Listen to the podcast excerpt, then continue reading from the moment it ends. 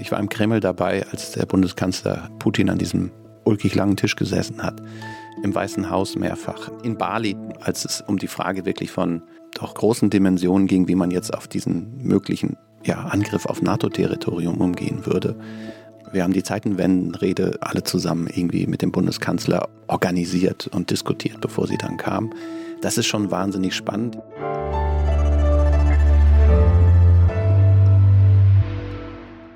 Frisch an die Arbeit.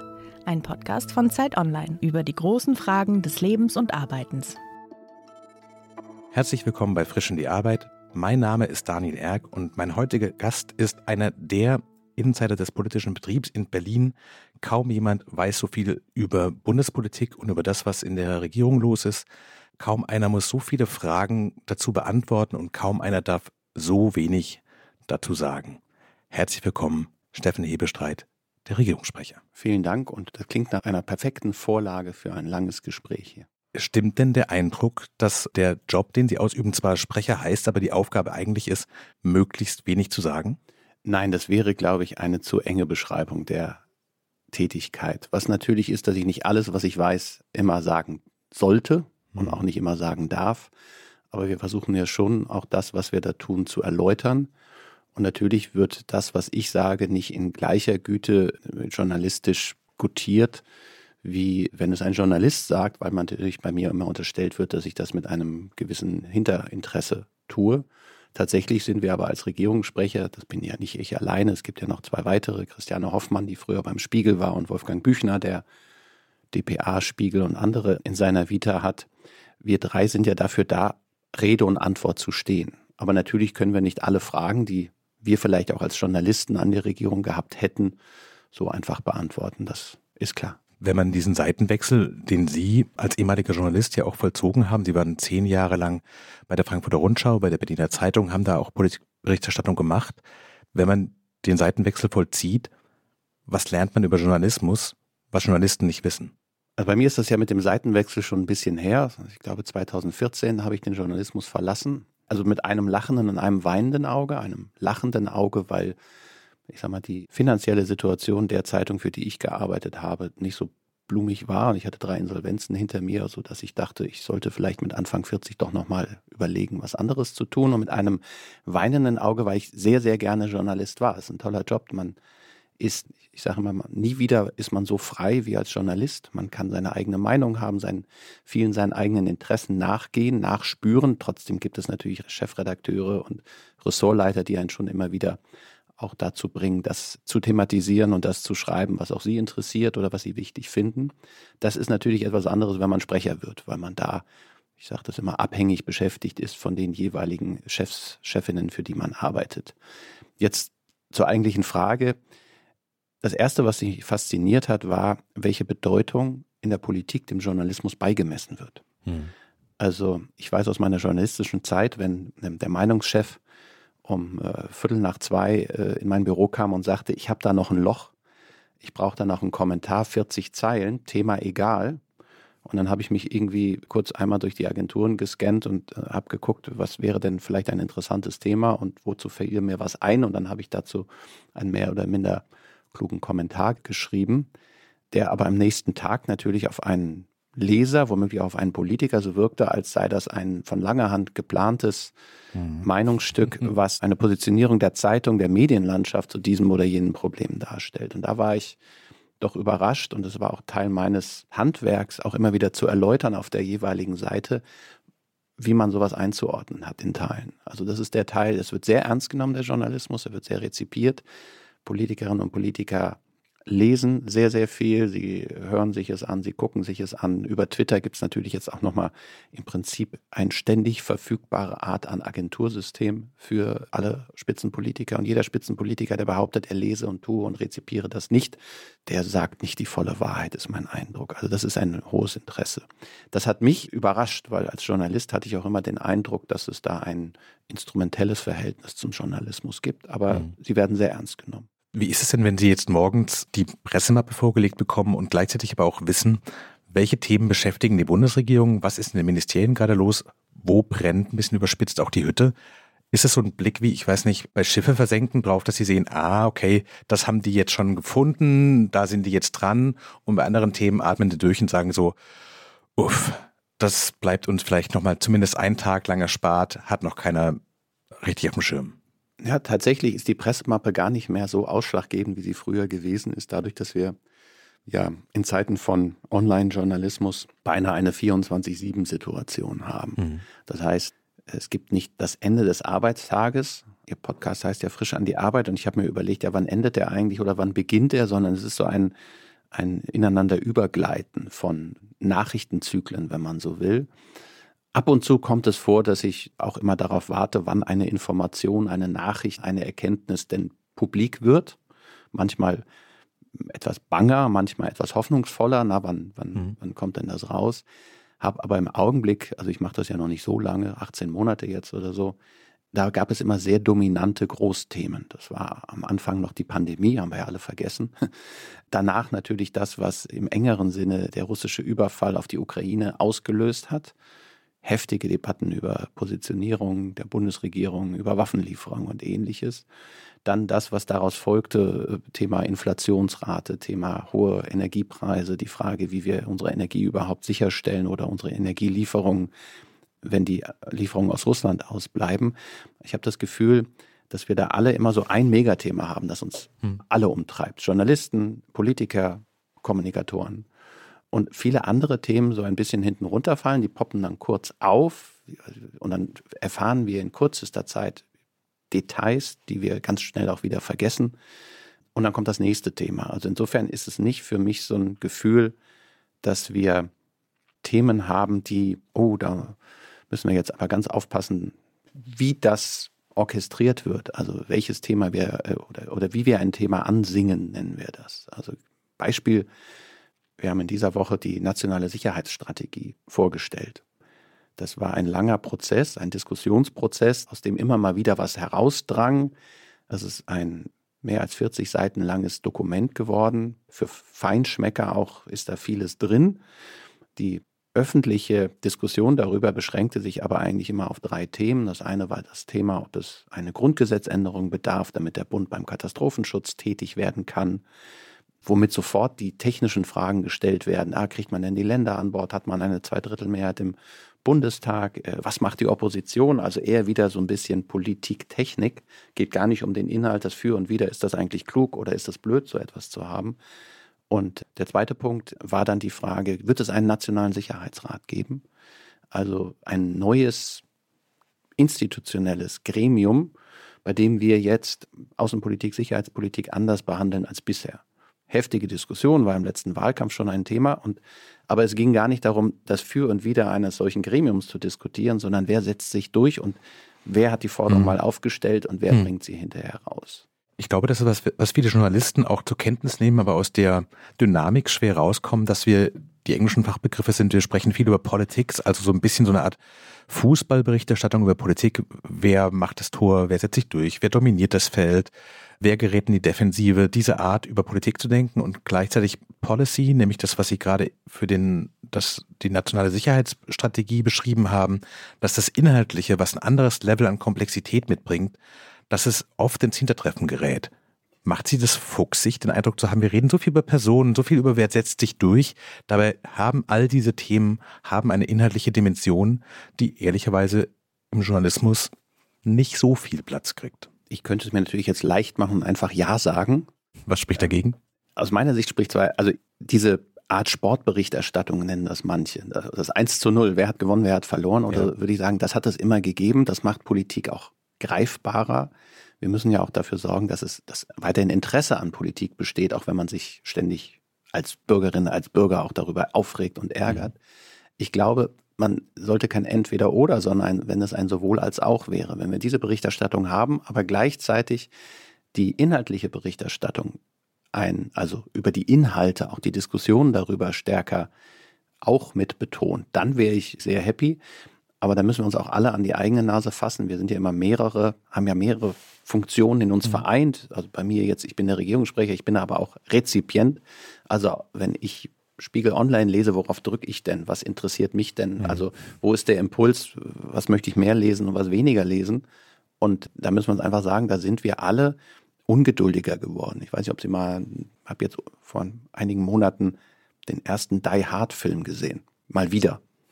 Der ist von 1987, glaube ich. Also ich erinnere mich noch sehr daran, als ich mhm. den damals im Kino sah. Und die ersten 45 Minuten passiert in diesem Film aus meiner Sicht überhaupt nichts. In meiner Erinnerung war das ja. ein Action-Spektakel, aber 45 Minuten lang beobachten wir, wie Bruce Willis seine Ex-Frau irgendwie ihr begegnet und äh, wie er mit dem Auto fährt und wie man einer Party in einem Hochhaus beiwohnt. Es passiert gar nichts. Das würde heute, das würden wir gar nicht mehr gucken. Wir sind alle viel ungeduldiger, es braucht mehr Action, mehr Aufregung. Und das ist etwas, was uns nicht nur in der Freizeit begegnet oder im, in der Medienkonsum, sondern eben auch im klassischen, mhm. auch im journalistischen. Und darauf muss auch so ein journalistisches Produkt Rücksicht nehmen. Sie haben vorhin schon in dem Nebensatz gesagt, dass durch die verschiedenen Nachrichtenzyklen über den Tag, dass es eigentlich keinen Feierabend gibt, weil zumindest die sozialen Medien laufen sowieso bis spät in die Nacht rein. Dann kommen die amerikanischen Nachrichtenzyklen dazu, auf die man ja auch sich oft bezieht in Deutschland. Dann geht der Tag, weiß ich nicht, ab mindestens 6 Uhr morgens wieder los. Jetzt haben Sie gesagt, die Geschwindigkeit hat zugenommen. Wie gehen Sie denn damit um? Also, weil das heißt ja im Grunde genommen, wenn sie das alles ernst nehmen und nicht priorisieren, dann rennen die sofort in den Burnout rein, weil sie eigentlich nicht mehr schlafen und die ganze Zeit überlegen, welche Themen müssen wir auf dem Schirm haben. Na, erstmal mache ich den Job ja nicht alleine, sondern ich habe ein Presse- und Informationsamt der Bundesregierung, wie der sperrige Titel ist. Das sind insgesamt 500 Männer und Frauen, die dort die ganz verschiedenen Aspekte abbilden und auch die beispielsweise das Nachrichtenwesen im Blick behalten. Das mhm. heißt, wenn wirklich etwas in der Nacht passieren würde, dann müsste ich nicht wach bleiben, um zu gucken, passiert denn heute Nacht was, sondern dann kriege ich im Zweifel einen Hinweis. Ein Beispiel ähm, in der Nacht Beginn des ukrainischen oder des, des russischen Überfalls auf die Ukraine am 24. Februar 2022, ist ja auch noch nicht so lange her, da kriegten wir einen Anruf aus dem Lagezentrum des Kanzleramtes, dass es losgegangen war.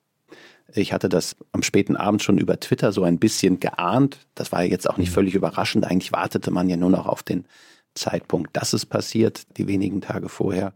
Also da gibt es Leute, die das machen und, und dann einen auch informieren und dann muss man halt funktionieren. Grundsätzlich ist es, glaube ich, Sie haben ja so schön von einem Burnout gesprochen. Ich glaube, man braucht eine gewisse Konstitution, um auch für sich zu entscheiden, das ist der Moment, da braucht es mich nicht. Und es ist sinnvoller, mhm. Wenn ich ein paar Stunden geschlafen habe, statt dass ich im Glauben, ich könne alles kontrollieren und müsse alles sehen, mich dann 24-7 auch wach zu halten. Das kann kein Mensch. Mhm man muss auch sagen, Sie haben das so, so beschrieben, meistens passiert ja nichts Unvorhergesehenes. Auch ein amerikanischer Nachrichtenzyklus, der sechs Stunden hinter unserem ist, der hört am frühen Abend auch auf. Also das sind unsere Zeiten 23, 24 Uhr.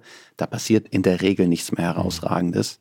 Und auch der asiatische Raum, der dann ja schon wieder anfängt, ist für uns oft nicht so ausschlaggebend. Schlimmer ist es, und das ist auch etwas, was man dann immer merkt, wenn man auf Reisen ist mit Zeitzonen. Also wir hatten zum Beispiel im November vergangenen Jahres waren wir auf Bali, G20-Treffen.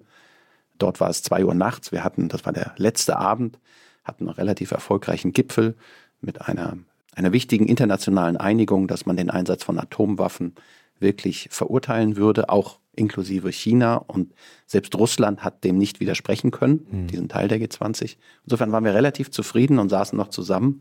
Und ich bin gegen zwei Uhr dann ins Bett gegangen und dachte jetzt aber ein bisschen länger schlafen, vielleicht mal bis um sieben, halb acht. Und dann geht es erst los und ich kam ins Zimmer und dann rief mich der außenpolitische Berater des Bundeskanzlers an, der ein paar Zimmer weiter war und erklärte, dass gerade in Polen zwei Raketen eingeschlagen seien, von denen man nicht wusste, also die Vermutung war, es könnten russische Raketen sein und was das auf NATO-Territorium bedeuten würde. Da merkt man dann die Ungleichzeitigkeit. In Deutschland beste Sendezeit 20 Uhr. Da will man auch Reaktionen haben, da braucht es eine Positionierung der Bundesregierung, da muss man sich mit seinen internationalen Partnern abstimmen. Da war dann die Nacht halt zu Ende und wir mussten das alles organisieren. Das sind dann die Phasen, wo man dann plötzlich merkt, das war ein Glück, dass alle wichtigen Staats- und Regierungschefs zufällig alle auf Bali waren in dem Moment. Und wir haben dann organisiert, dass man sich Ortszeit morgens um acht, das war deutscher Zeit nachts um eins, in einem Hotel trifft, um dann der US-Präsident, der kanadische Premierminister, der britische Premier und viele andere, der französische Präsident, der Bundeskanzler, der spanische Ministerpräsident haben sich alle zusammengefunden. Und in sehr kurzer Zeit, innerhalb, ich glaube, 50 Minuten dauerte das Treffen, ihre Strategie miteinander besprochen. Aber da waren wir völlig ausgeliefert. Wir wussten, wir müssen sehr schnell reagieren. damit es dort nicht eine Lücke gibt, ein Vakuum in das andere hineinstoßen und es eine Eskalation auslöst, dessen Ergebnis man dann nicht mehr würde beeinflussen können. Sie haben das total schön erklärt mit Dinge delegieren, großes Amt, 500 Menschen, die da arbeiten, also auch viele Kompetenzen, die einen nicht alleine lassen. Aber wie schwer ist es für Sie zu sagen, so, ich weiß nicht, 19.30 Uhr, jetzt beginnt die Familienzeit und jetzt lege ich das Handy irgendwo hin, wo ich wirklich nur noch erreichbar bin, wenn das Lagezentrum anruft. Aber so diesen eigenen Impuls des Up-to-Date-Seins, schalten Sie den ab? Nein, das ist, glaube ich, nicht in der Jobbeschreibung. Also ich muss jetzt vorsichtig sein, weil das ja ein Podcast ist, den womöglich auch meine Familie hört. Insofern sollte ich jetzt nicht zu blumig erzählen, aber der Kopf ist immer so mit einem halben Ohr schon im Nachrichtenstrom. Mhm. Das ist inzwischen, glaube ich, über, über auch die sozialen Medien leichter, weil es so en passant passiert und jeder natürlich, wenn wir auch mit Freunden am Tisch sitzen oder unterwegs sind, so mal einen halben Blick aufs Handy wirft. Da kann man so ein bisschen sehen. Und da geht es ja nur darum, ab wann etwas ein gewisses Level an Aufmerksamkeitsnotwendigkeit mhm. überschritten hat. Meine Kinder fanden das insoweit nicht so schlecht, weil das eher eine Gesetz, kein Handy am Tisch dadurch doch leicht aufgelöst wurde. Inzwischen sind die auch so groß, dass das Gesetz auch immer schwieriger wird durchzusetzen. Aber so richtig abschalten und das Handy liegt irgendwie zwei Zimmer weiter und man weiß nur, mhm. wenn es wirklich klingelt, das ist sehr, sehr selten der Fall. Ich merke das, wenn wir dann irgendwie mal wandern gehen oder so, irgendwie ein, zwei Tage. Das ist dann wirklich Cold Turkey, wenn man weiß, man ist auch oft gar nicht erreichbar, weil kein Empfang ist oder so. Das habe ich in diesem Job, äh, haben wir, glaube ich, ich noch keine große Wanderung mitgemacht. Das ist sehr, sehr selten. Schauen Sie vorher, wo Funklöcher sind Nein. und überlegen, so da können wir nicht hingehen. Tut mir leid, Bayerisch Alpen funktioniert nicht, weil ich muss erreichbar sein? Nein, also da muss man auch sagen, also ich war im, im letzten Sommer, war ich knapp zwei Wochen in den USA mit Familie. Und das hatte ich vorher klar gesagt, dass ich da auch aufgrund der Zeitverschiebung und ähnlichem nur in äußersten Notfällen mhm. erreichbar sein würde. Und dafür gibt es eben wichtig ist, dass es alle wissen. Also dass man nicht hofft, ich brauche eine Rückmeldung, wo ist denn der Hebestreit? Also gibt es einerseits Stellvertreterregelung in Berlin und dann weiß es auch der Kanzler, der sowieso das sehr effizient und sehr familienfreundlich handhabt. Also wir sprechen zwar sehr regelmäßig und häufig, aber selten lang. Also Telefonanrufe des Bundeskanzlers bei mir dauern nur wenige Minuten. Sehr effizient. Und insoweit muss der wissen, dass ich dann in der Woche oder so eben mhm. nur in äußersten Notfällen zu erreichen bin oder dass man eben auch auf eine Rückmeldung mal zwei, drei Stunden warten muss. Aber ich habe jetzt noch bisher noch nicht eine, also wenn ich das planen würde, jetzt eine Alpenüberquerung oder so eine Woche. Das müsste ich sehr gut organisieren und auch gucken. Meistens hilft es ja, wenn zeitgleich auch der Bundeskanzler im Urlaub ist, dann sinkt die Grundlast etwas. Sie haben in einem Interview gesagt, das Primat als Regierungssprecher sei, man dürfe nicht lügen ist nicht nur ein Primat, ich glaube, das ist ein Gesetz. Wenn Sie den Satz sagen, dazu kann ich Ihnen nichts sagen, stimmt der dann trotzdem? Ja, weil er sagt ja, dass ich dazu nichts sagen kann im Sinne von darf. Darf. Wenn ich jetzt aber sage, den Satz sagen würde, dazu darf ich Ihnen nichts sagen, würde ich ja Teile eines Inhaltes womöglich bestätigen.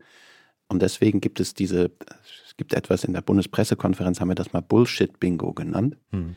Also welche Sätze Pressesprecher sagen, und der Gegenüber weiß auch, wie sie zu nehmen sind und trotzdem dreht man sich da selten einen Strick draus. Also ein ganz klassisches ist, die Worte des Ministers oder des Bundeskanzlers stehen für sich, heißt, ich fange jetzt nicht an, deine Interpretation zu übernehmen, was das jetzt heißt, oder ich gebe auch keine Lesehilfe oder Verständnishilfe in diesem Fall. Und da gibt es eine ganze Reihe von und dieser Satz, dazu kann ich Ihnen nichts sagen, ist in seiner Mehrdeutigkeit genauso gewollt und jeder kann ihn auch interpretieren danach. Ja, das Lustige an dieser Bundespressekonferenz ist ja, wenn man sich das als also Nicht-Journalist anschaut, dann wirkt es ja sehr stark wie Schach mit Phrasen. So die einen fragen, ist es zutreffend das? Und dann werden quasi Interpretationen vorgestellt in der Hoffnung, dass jemand Ja sagt, aber es, man weiß, es ist ein schmaler Grat, weil manche Dinge, die kann man noch quasi sich bestätigen lassen, um sie dann in der Berichterstattung zu benutzen. Und andere Dinge gehen zu weit. Und es ist ein bisschen wie so ein und jetzt verliere ich mich in den, äh, in den blumigen Bildern, so ein bisschen so auch auf Eis sich bewegen. Wir tasten uns vor und gucken, wann sagen die Sprecherinnen und Sprecher nichts mehr. Ich würde sagen, das kommt auch vor. Ja. Also so, so dieses, diese Art des Schattenboxen, wenn man das ja. nennen will, um noch ein weiteres Bild hinzuzufügen. Trotzdem wird natürlich eine ganze Menge Informationen einfach weitergeleitet. Die Bundespressekonferenz ist ja eine, ich hätte fast gesagt, altehrwürdige Veranstaltung, die gibt es seit 1949. Das Besondere ist, dass dort Journalisten die Regierung einladen. Das gibt es nirgendwo sonst auf der Welt. Normalerweise, also meine Kollegen in Washington beispielsweise, ja, ganz klassisch. da macht die Sprecherin der Sprecher des, des Präsidenten macht eine Pressekonferenz und entscheidet, wen er dran nimmt, wen sie dran nimmt und wie lange sie überhaupt diese Pressekonferenz machen will. Und wenn da der Kollege von Zeit Online sitzt, den man nicht leiden kann, dann wird er halt auch achtmal nicht drangenommen. Das ist in der Bundespressekonferenz anders. Die Journalisten laden ein, die führen die, haben die Konferenzleitung, das heißt, die nehmen die Themen dran und auch die Fragenden und jeder hat das Recht, eine Frage zu stellen und eine Nachfrage, dann ist der Nächste dran und dann kann man wieder zurückkehren zu dem, der vielleicht noch eine weitere Frage hat. Also Setting ist ein bisschen anders. Man versucht zu kommunizieren natürlich. Das ist auch kein Selbstzweck nur. Also es gehört eine wahnsinnige Vorbereitung auch seitens der Ministerien und des Bundespresseamtes dazu, um eben auskunftsfähig zu sein. Und dann gibt es die Varianten, wir sind ja Regierungssprecher, wir sind ja nicht Parteisprecher. Es gibt in den Parteien und gerade in dieser Koalition ja sehr meinungsstarke, lebhafte Protagonisten unter Umständen. Und mein Rubrum ist zu sagen, wir sind immer Öl im Getriebe dieser Koalition und nicht Sand. Das heißt, Auseinandersetzungen, die es zwischen den die Koalition tragenden Parteien gibt, in den Fraktionen gibt, die finden nicht auf der Regierungsbank statt. Das ist andererseits für Journalisten natürlich ein gefundenes Fressen, wenn es so wäre. Gerade jetzt, wenn man jetzt aktuell sieht, es gibt Haushaltsverhandlungen, also man streitet sich um Geld und jeder hätte gern etwas mehr. Sage ich auch als Chef des Bundespresseamtes. Auch ich könnte auch mit mehr Geld gut leben. Mhm. Also nicht für mich persönlich, das womöglich auch, aber natürlich für das Bundespresseamt. Wir müssen jetzt auch deutlich einsparen im kommenden Jahr. Und man könnte natürlich jetzt von der Regierungsbank jedes einzelne Ressort klagen, wie viel es zusätzlich doch bräuchte und die jeweilige, also die Sprecherin des Bundesministeriums der Finanzen müsste dann immer sagen, ja, Haushaltsverhandlungen werden intern geführt, dazu kann ich Ihnen hier nichts sagen oder mehr mhm. Geld ist nicht da und dann hat einen wunderbaren Text, einen wunderbaren Streit.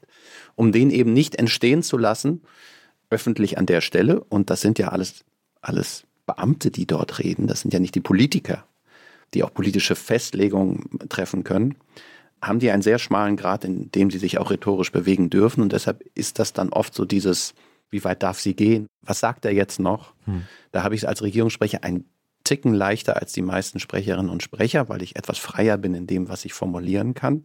Aber ich habe natürlich auch, ich bin Regierungssprecher. Ich bin nicht allein der Sprecher des Bundeskanzlers. Mhm. Und mein Bestreben ist schon, dass diese Regierung als Regierung aus SPD, Grünen und FDP ein funktionierendes Gebilde ist und bleibt und auch als gemeinsame Veranstaltung gesehen wird.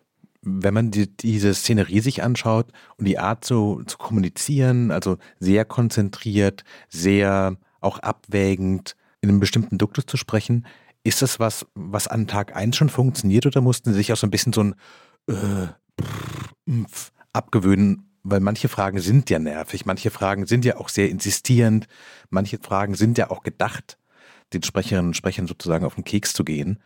Und quasi diese Professionalität, dieses bisschen Sprechpuppenhafte sich anzueignen, ist das schwer oder leicht?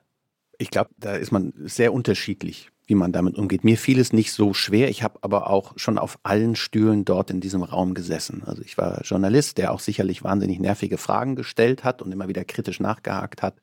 Als ich da Mitglied der Bundespressekonferenz war, das war so seit 2006, glaube ich, dann bin ich irgendwann in den Vorstand der Bundespressekonferenz gewählt worden, war also einer von denen, die diese Pressekonferenzen auch geleitet haben. Also saß schon auf dem Podium, aber habe das Wort erteilt. Dann bin ich irgendwann Sprecher des Bundesministeriums der Finanzen geworden. Saß da nicht so oft, muss man fairerweise sagen, weil das auch viel Aufwand ist für einen, gerade im Finanzministerium, sehr geringen Ertrag, weil man nicht so oft gefragt wird mhm. und im Zweifel auch wenig sagen darf, weil man keine Märkte bewegen sollte. Also saß da auch schon und habe dann immer gedacht, der Regierungssprecher muss aber ganz schön viel Frage und Antwort beantworten, wenn man als Fachressort, wenn man nicht das Auswärtige Amt ist, nicht so viele Fragen kriegt. So, und dann als Regierungssprecher jetzt seit anderthalb Jahren. Ich hatte mir das vorher oder habe mich das vorher gefragt, ob das eigentlich etwas ist, was mir Spaß machen würde und hatte eigentlich den Eindruck, das ist der Teil des Jobs, den ich nicht so toll finden würde, weil man ja doch mit einer Unkonzentriertheit, einer etwas flapsigen Bemerkung, zu der ich durchaus auch in der Lage wäre, mehr Probleme schaffen, als Lösungen anbieten könnte. Und ich muss aber sagen, seitdem ich das mache, mir macht das Spaß. Ich sitze da in der Regel gerne.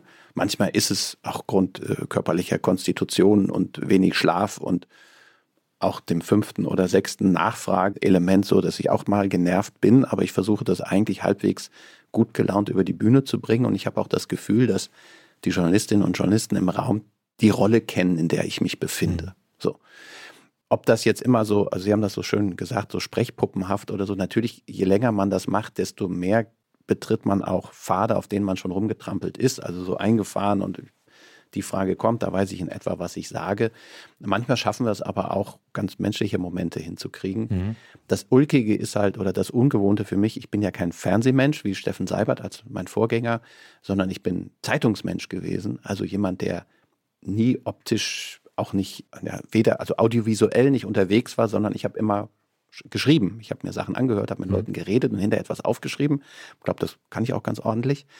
Und jetzt plötzlich aber sprechend als Sprecher mit Bild und ordentlich gekleidet mit weißem Hemd und blauem Anzug da zu sitzen, das hat schon immer auch etwas, also ich hätte fast gesagt, aufgesetzt ist jetzt falsch, aber also das bin nicht unbedingt ich, der da sitzt, mhm. als sitze ich, säße da anders. Aber das ist natürlich die Aufgabe, die das ist und es hat auch eine Professionalität zu tun.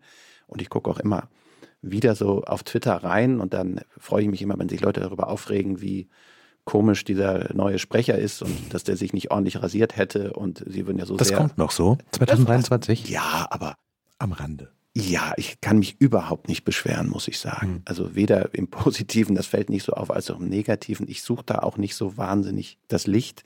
Und ich glaube auch, und das war bei Steffen Seibert natürlich als Vorgänger, der war, war viel schwieriger für ihn, weil er eine sehr bekannte Fernsehperson schon war. Wir kannten ihn alle in den verschiedenen Rollen, die er hatte. Und jetzt ist er eben in dieser Regierungspressekonferenz, also ein Promi, will ich sagen, während das bei mir doch, ich kann weiterhin sehr entspannt durch die Gegend laufen und ein privates Leben führen. Sie haben gerade in so einem Nebensatz gesagt, dass es natürlich schon qua des Professionalismus Wendungen gibt, von denen man weiß, jetzt kommt diese Frage, die muss ich jetzt so beantworten.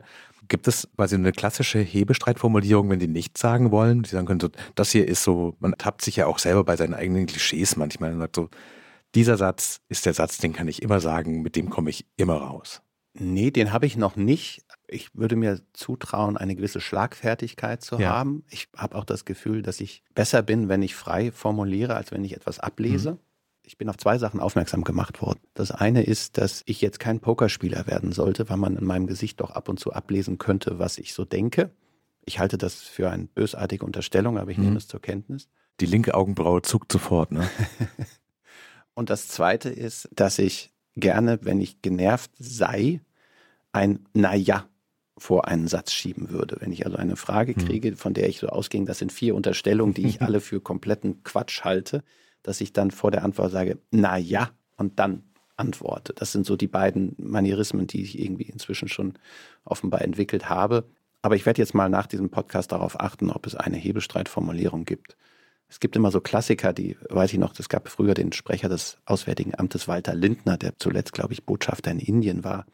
Der sagte unter rot-grünen Zeiten den schönen Satz, da geht Gründlichkeit vor Schnelligkeit, um zu sagen, warum ist denn dieses oder jenes noch nicht entschieden? Das sind so Sätze, die benutzen wir heute auch ab und zu und da lachen immer alle, weil jeder weiß, woher es kommt. Das ist ein Zitat. Das ist ein Zitat. Das, da geht Gründlichkeit vor Schnelligkeit. Und das ist dann immer eine wunderbar flockige Formulierung dafür, wir brauchen noch ein bisschen Zeit. Wie vorhin schon besprochen, die meisten Regierungssprecherinnen und Sprecher kommen ursächlich aus dem Journalismus und machen dann diesen Seitenwechsel. Und wenn man sich das anguckt, wie die Leute darüber sprechen, sagen die oft, sie hat quasi der Blick hinter die Kulissen interessiert, mehr Wissen, mehr Einblicke zu bekommen. Ich hatte so ein bisschen den Verdacht, dass es so, was so einen FKK-Strandeffekt hat. Man sieht plötzlich zwar alles, aber auch, ist es auch ein bisschen uninteressant. Ist das so? Ich hänge jetzt noch ein bisschen an Ihrem, Ihrem Sprachbild, aber es gibt diese, ich glaube, Bismarck wurde das zugeschrieben, eine Beschreibung, dass man bei zwei Dingen eigentlich nicht dabei sein sollte. Das sei beim Wurstmachen und beim Gesetze machen. Weil es doch eine ziemlich blutige Angelegenheit ist, hätte er wahrscheinlich gesagt. Ich finde es faszinierend und sage auch ab und zu, als Journalist hätte ich einen Arm gegeben, dafür hier jetzt dabei zu sein. Also wenn ich nur die letzten anderthalb Jahre überlege, gerade das Außenpolitische ist wahnsinnig spannend, wenn man dann ja ich war im Kreml dabei, als der Bundeskanzler Putin an diesem ulkig langen Tisch gesessen hat. Im Weißen Haus mehrfach. In Bali, als es um die Frage wirklich von doch großen Dimensionen ging, wie man jetzt auf diesen möglichen ja, Angriff auf NATO-Territorium umgehen würde. Wir haben die Zeitenwendenrede alle zusammen irgendwie mit dem Bundeskanzler organisiert und diskutiert, bevor sie dann kam. Das ist schon wahnsinnig spannend. Ich habe das mal erzählt in den 90er Jahren. Da war ich noch Student, da hatte ich in meiner einen Bude eine Werbung für einen damals entstehenden Sportsender und der hatte den Slogan mittendrin statt nur dabei. Mhm. Und da waren drei Herren am Pinkelbecken und links stand ein Fußballspieler, rechts ein Fußballspieler und mittendrin der, der Journalist, der dann halt so nah dran ist. Und so ein bisschen ist es schon so, gerade politischer Journalist, ich habe das lange gemacht, ich habe das sehr gerne gemacht, befriedigt Neugierde, Abwechslungsreichtum und ein großes Interesse, was ich sowieso immer hatte für Politik. Dass man das jetzt mal nochmal in einer ganz anderen Intensität erlebt, ist, finde ich immer noch eine wahnsinnig spannende Angelegenheit. Dass man nicht alles immer toll findet und dass man auch genervt ist von Dingen, die zu diesem Geschäft gehört. Das ist normal, das ist aber auch in allen anderen Berufen vermute ich mal so. Ich war auch immer sehr genervt von gewissen journalistischen Pflichtübungen und sei es die tägliche Morgenkonferenz, bei der ja auch der eine oder andere sein Ego stärker pflegte mhm. als das Blattprofil selten, aber doch gehört es auch zu dem Job eines Sprechers. Ich glaube, das ist als Regierungssprecher deutlich seltener der Fall als vielleicht früher, dass man die Menschen, mit denen man spricht, auch vor Fragen schützen muss. Also es gibt so Videos vor ihnen, wo sie vor die Kamera treten, qua ihres großen Körpers, um Fragen gegenüber Olaf Scholz abzuwehren. Bringt es sie in ein moralisches Dilemma? Ja, vielleicht kann ich diese eine Szene, die ihr auf Twitter immer noch wunderbar immer mal wieder benutzt, mal einordnen, wie es war. Sehr gern. Es war nämlich eine Situation, in dem in Thüringen ein FDP-Ministerpräsident mit Stimmen der AfD gewählt worden ist. Und der Bundeskanzler war damals noch nicht Bundeskanzler, sondern Vizekanzler und Finanzminister und hatte einen Termin in Hamburg vor, vor Studenten, glaube ich, eine, eine Rede halten bei einem Kongress. Und auf dem Weg dorthin äh, geschah das, was in Thüringen geschah. Und es wurde relativ schnell klar, wir brauchen jetzt einen O-Ton. Der Bundeskanzler möchte in eine Kamera seinen Unmut über dieses Ereignis sprechen. Und es war klar abgemacht, wenn da ein Kamerateam ist, dort vom NDR war das, glaube ich, dann würde man diesen O-Ton abgeben. Das war verabredet mit den Journalisten, die vor Ort waren. Und dann hat der Kanzler, heutige Kanzler, hat Olaf Scholz, ist aus seinem Auto ausgestiegen, ist nicht sofort zu der Veranstaltung gegangen, wo er sprechen sollte, sondern wollte diese zwei Minuten eben diese Kameraaufsager machen, um dann aktuell in die Tagesschau mittags zu kommen. Und dann wurde aber nicht diese Frage gestellt, die verabredet war, das war der Grund, warum der Kanzler dahin gegangen ist, sondern es wurde eine Frage gestellt zum Thema Warburg Cum-Ex, was zu diesem Zeitpunkt im Übrigen noch nirgends publik war, dass da ein Thema ist, sage ich jetzt mal. Und daraufhin habe ich, um diese Aufnahme zu unterbinden, habe ja. ich mich vor diese Kamera gestellt und habe gesagt, so, nee, so haben wir nicht gewettet, Freunde. Der Kanzler ging zu seinem Termin und ich habe noch etwa 30 Minuten mit sowohl dem Journalisten, später preisgekrönter Wirtschaftsjournalist, als auch mit dem Kamerateam geredet und habe gesagt, wir wollen uns doch hier nicht gegenseitig verarschen. Wenn wir Situationen haben, in dem und das war eine, eine wichtige Situation. Der Bundesfinanzminister war ja damals, möchte zu einem tagesaktuellen Thema, wir haben das übrigens später dann wenige Stunden später nachgeholt mit einem anderen Kamerateam des NDR. Das war das Mindset, mit dem er in diese Situation gegangen ist und es wurde da was gespielt. Man kann natürlich sagen, ja, selber doof, wenn ihr das macht. Das war aber letztlich, gab dann später auch im Übrigen eine Entschuldigung der jeweiligen Redaktion, aber sei es drum. Und dann fand sich ein, zwei Jahre später dieser kleine Clip dann auf Twitter wieder. Und es ärgert mich wahnsinnig, dass, ja, ich finde, das ist ein Regelverstoß gewesen damals. Mhm. Der kann auch passieren. Ich finde auch in der Hetze des Gefechtes, da müssen wir uns nicht alle immer so päpstlich sein. Aber ihn jetzt so zu instrumentalisieren, da weiß, es gibt einen wunderbaren Kommunikator der CDU, der das dann immer wieder so sei der Hebestreit. Das ärgert mich, aber damit muss ich umgehen, wie ich über vieles andere mich auch ärgern könnte und damit umgehen muss. Bereitet mir keine schlaflosen Nächte. Aber das war ja so ein bisschen der Vorlauf Ihrer, Ihrer Frage. Wie oft mussten Sie denn den Kanzler vor Fragen schützen? Bisschen, ja. So, und da würde ich sagen, an der Stelle war es aus meiner Sicht einfach ein sicherlich nicht verwerflicher, aber sicherlich der Versuch, da Regeln zu, zu brechen. Und da bin ich dann doch relativ, also sowas passiert sehr selten, sagen wir es so rum, dass auch von journalistischer Seite versucht wird, sicherlich aus hehren Gründen, aber von journalistischer Seite versucht wird, Leute hinter die hinter die Fichte zu führen. Und ja, und das ist dann so ein Moment, da habe ich jetzt auch nicht lange drüber nachgedacht. Und wenn Sie mir jetzt die Frage stellen würden, würden Sie es jetzt wieder so machen, sage ich, kann ich nicht ausschließen. Aber Umgekehrt gefragt, das ist nicht der Regelfall, das war ein Einzelfall, der Ihnen jetzt sozusagen aus Social Media Gründen nachhängt, aber es ist nicht Teil der Berufsbeschreibung zu sagen, sowas, ich muss das quasi einmal im Monat machen und das ist vielleicht auch ein. Nein, also ich glaube, es gibt einen anderen, also so physisch glaube ich, ja. das kommt ganz selten vor. Was natürlich immer wieder kommt, ist die Frage, also es gibt ja viele, viele Investigativformate im Fernsehen gerade. Und die wollen dann immer gerne, also Interviews. Und man merkt ja, wenn man das genau anguckt, die letzten Jahre, Spitzenpolitiker, Behördenleiter und ähnliche geben diese Interviews sehr ungern oder gar nicht mehr, sondern es gibt immer ein schriftlich eingeblendetes, dann ein schriftliches mhm. Statement des jeweiligen, ja, der jeweiligen Behörde. Und warum ist das so? Wenn ein Politiker oder ein Behördenchef oder eine öffentliche Person ein Interview gibt, so wie wir das jetzt hier führen, dann liegt das ja vollkommen in ihrem Ermessen, welchen Teil, welchen Halbsatz sie daraus am Ende in einem Beitrag verwenden. Insofern ist es ein, muss man hochkonzentriert sein. Und im Zweifel, wenn es auch so Themen sind, die investigativ sind, also wo derjenige, der einen befragt, viel größeres Wissen hat als man selber, dann ist das ein Ungleichgewicht. Das heißt, entweder man müsste vorher klären, was wollt ihr denn überhaupt diskutieren und was ist genau eure Thematik, weil man ansonsten ja wie auf freier See doch dem allem ausgeliefert ist und im Zweifel erscheint man dann so wissenlos, wie man ist, weil man sich den Vorgang überhaupt nicht mehr präsent hat. Aber ist es nicht quasi auch Ausdruck so quasi einer Dynamik? Die Politik hat sich in dem, was sie sagt und vor allem dem, was sie nicht sagt, sehr stark professionalisiert und darauf reagiert sozusagen der Journalismus so, dass er immer mehr quasi so Spiegelkabinette aufbaut, indem man dann hoffentlich einem Satz endet, den man irgendwie zitieren kann, weil man einfach fragt, wie war das denn einfach so, bekommt man ja nicht die Antwort, die zu 100 Prozent der Wahrheit entspricht und in den alle Aspekte abgedeckt wird. Das ist ja ganz selten, dass man nur anfragt und sagt, so, haben Sie das gemacht? Ist es ein Problem? Gibt es einen Skandal, den Sie vertuschen? Die Leute sagen, ja, wir vertuschen gerade einen Skandal. Das ist ja, also ja, wäre ist auch schön blöd. interessanter Gedanke. Ich, ich finde auch, dafür gibt es das ja auch und das hat ja seine völlige Berechtigung, Investigativformate zu machen und die decken ja auch in Teilen Skandalen auf. Manchmal ist es auch so, dass man etwas zu einem Skandal stilisiert der eigentlich gar kein Skandal ist, ohne dass ich jetzt auf irgendwas Konkretes eingehen wollte. Aber die Frage ist ja, macht man das mit Beteiligung des jeweiligen Politikers? Mhm. Und da haben Sie ja den richtigen Punkt gemacht. Also wenn ich jetzt die Frage gestellt bekomme, wollen Sie einen Skandal vertuschen? Und dann antworte ich nein.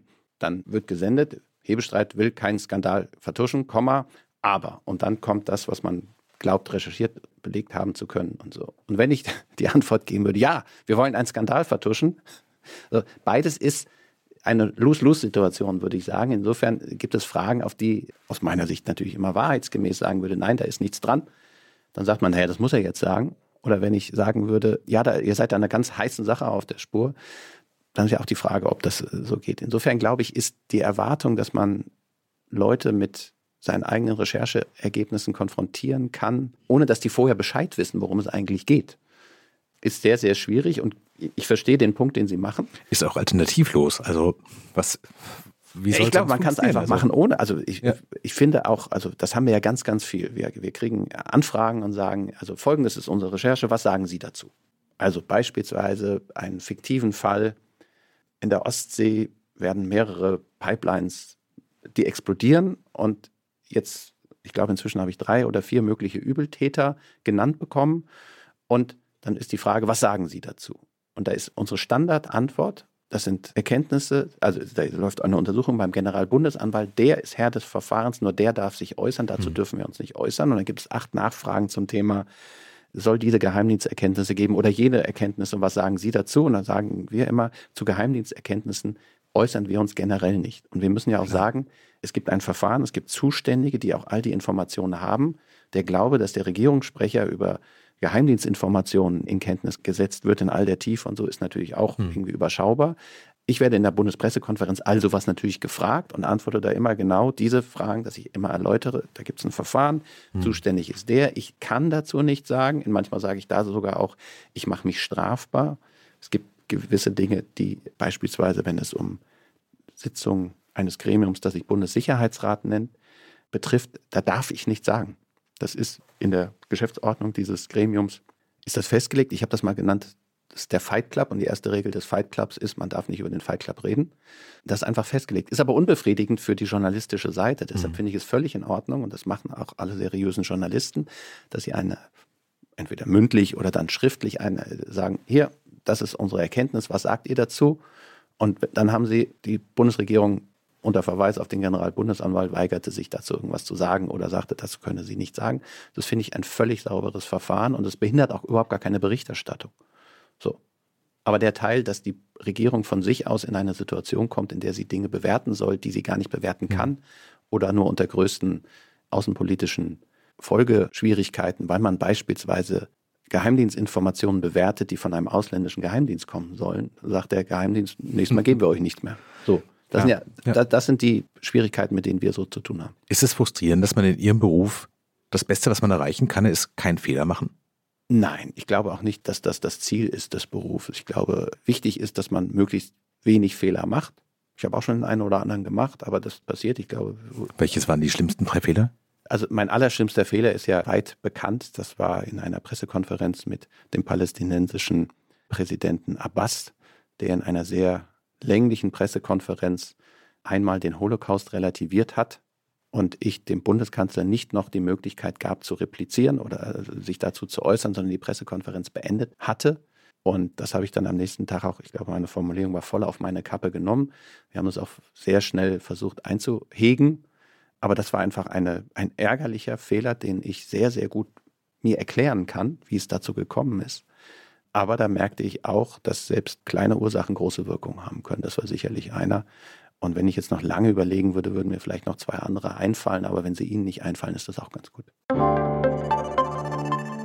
Werbung. Diese Woche in der Zeit? Die Bücher des Frühlings. 16 Seiten blühende Fantasie. Von gefährlichen Liebschaften, einer Flucht auf dem Mississippi und magische Erzählkunst. Das Literaturspezial zur Buchmesse in Leipzig. Die Zeit, Deutschlands größte Wochenzeitung. Jetzt am Kiosk oder direkt bestellen unter zeit.de/slash bestellen.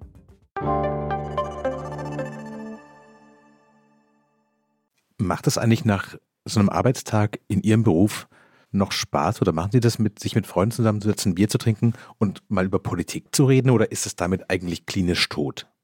Nein, also das kommt mal vor, aber das ist, glaube ich, so eines der negativen Auswirkungen dieses Jobs, dass man natürlich, also ich bin etwas weniger sozial geworden in diesem Job. Einerseits, weil natürlich eine zeitliche starke Belastung ist und wie gesagt, ich habe auch noch eine Familie und habe auch noch Freunde.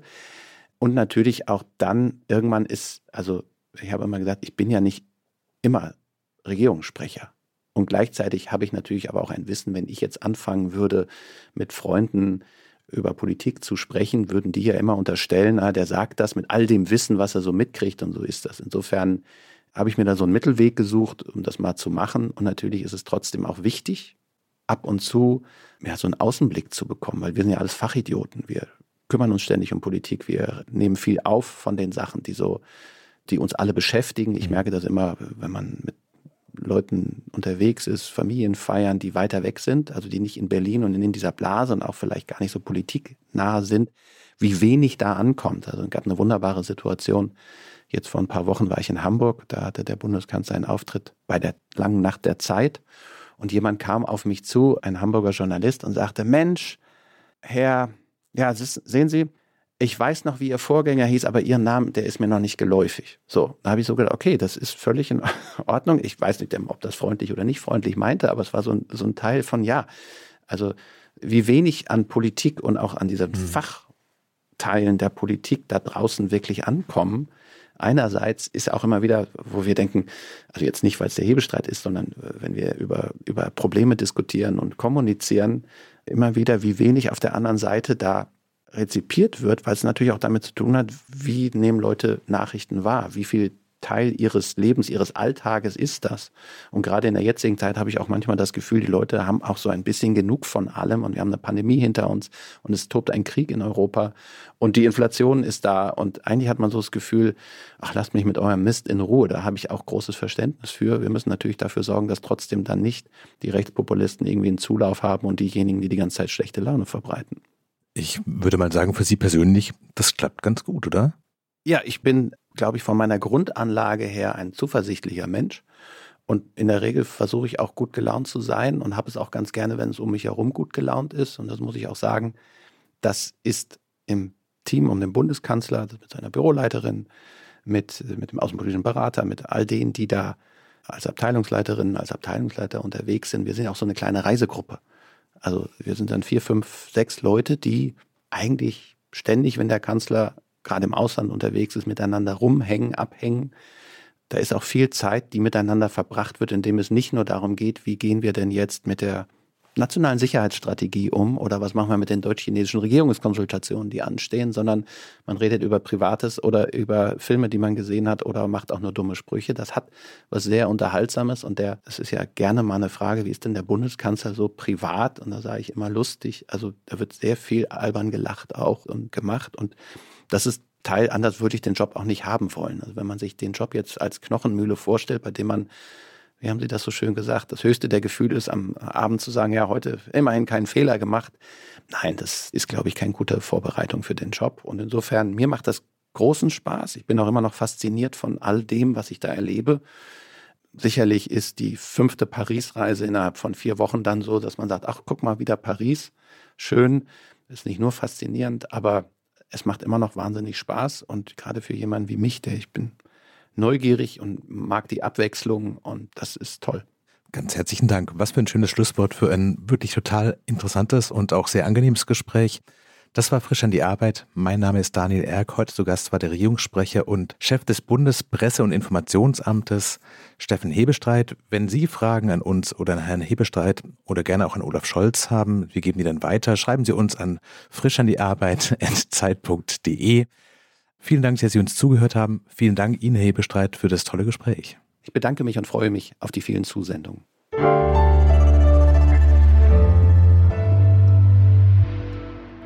Frisch an die Arbeit, ein Podcast von Zeit Online.